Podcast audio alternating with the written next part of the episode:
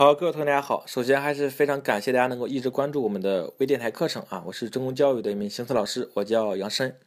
那么这一课呢，我们从一个宏观的角度来聊一聊资料分析这样一部分内容啊。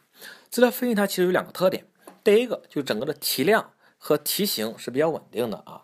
根据这几年一个考试情况来看啊，它的题量都是二十道啊，分为四篇材料进行考察，每篇材料上五道题目啊。第二个特点就是整个的资料分析它的难度其实并不大，对吧？那只需要大家具备两方面能力就可以了。第一个就是列式的能力，第二个就是快速估算的能力啊。那么关于列式能力的培养呢，大家只需要掌握一些常考的概念啊，你比如增长啊、比重啊、平均量、倍数啊等等就可以了。那么关于怎么样去快速的估算，可能是目前大多数同学啊存在的一个主要的问题。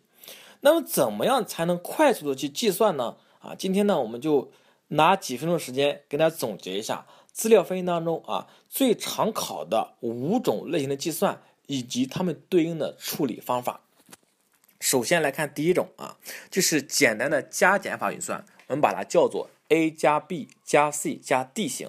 而对于这种类型的计算，我们在考试的时候要采取一种尾数法的思想来处理。什么意思？就是没有必要关注啊它的精确值是多少，你只需要确定一下。这个结果的尾数是几就可以了。你比如一二三七点二五加上二五二三点五七，这个式子它的结果是几啊？先不管，先看一下这个式子它的尾数是几？尾数是不是二啊？那这个时候如果选项只有一个尾数是二的情况，是不是就可以直接选了？那如果说有两个选项，它的尾数都是二怎么办呢？那就可以看一下这个式子它的倒数第二位是几就行了。那这种思想呢，就是尾数法的一种思想啊。那尾数法在解决这种一步啊，这在解决这种加减法运算的时候，还是非常简单的啊，大家一定要去掌握。而第二种类型的计算就是一步除法，我们把它叫做 a 除以 b 型。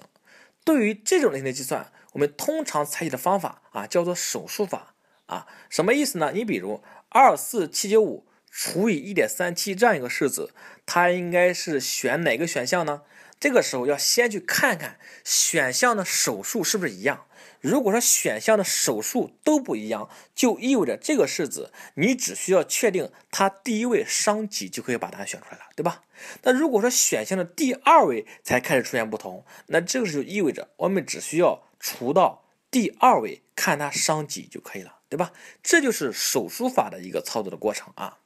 那么在这需要。提醒大家一点，就是如果说这个 b 啊，它的位数很多怎么办？那处理起来的时候，一般来讲，咱们这样采取 a 不变，b 取前三位的方法，然后再去除啊，这样其实就可以保证整个结果的一个精确度啊，就 b 取前三位。好，这是手术法啊，在解决一步除法的时候一个应用啊，大家去掌握。那么关于第三种类型的计算，就是一步乘法运算。我们把它叫做 a 乘以 b 型。对于这种类型计算啊，通常是在考察比重这个知识点的时候会用到。那通常来讲啊，我们有我们的处理方法有两种。第一种叫做拆分法，什么意思？就对其中一个数啊进行拆分，然后再进行计算。你比如三七六五乘以百分之二十七点五啊，这样一个式子，它的值是多少啊？显然直接乘就很麻烦。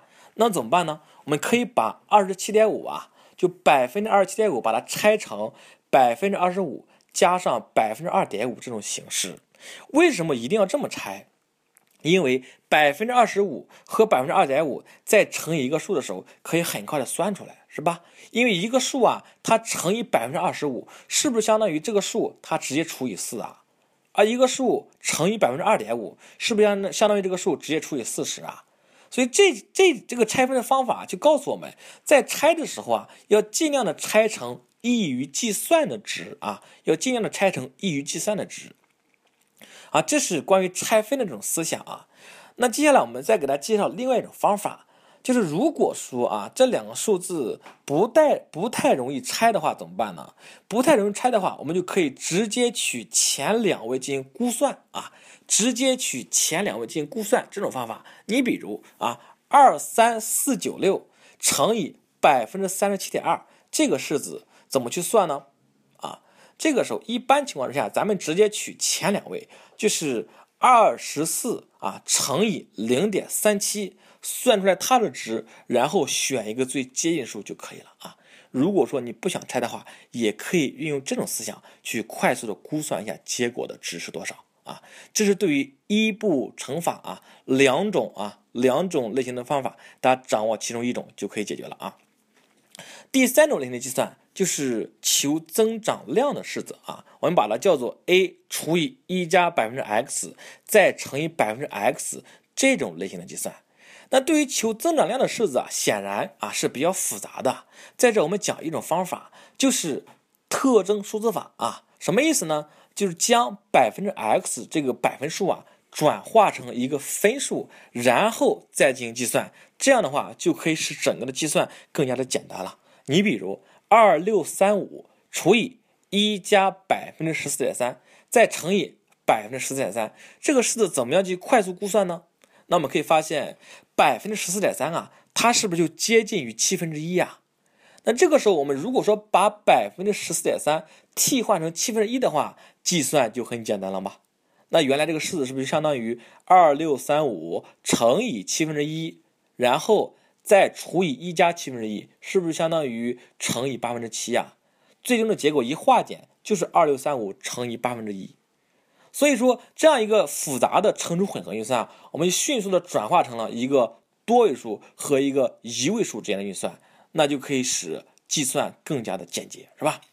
那么，怎么样才能掌握好特征数字法啊？就需要大家啊，需要大家将一些百分数和分数之间的转化要尽快要尽量的熟练啊。你比如百分之三十三点三，它是不是就约等于三分之一呀？百分之二十五是不是约等于四分之一呀？百分之二十约等于五分之一，对吧？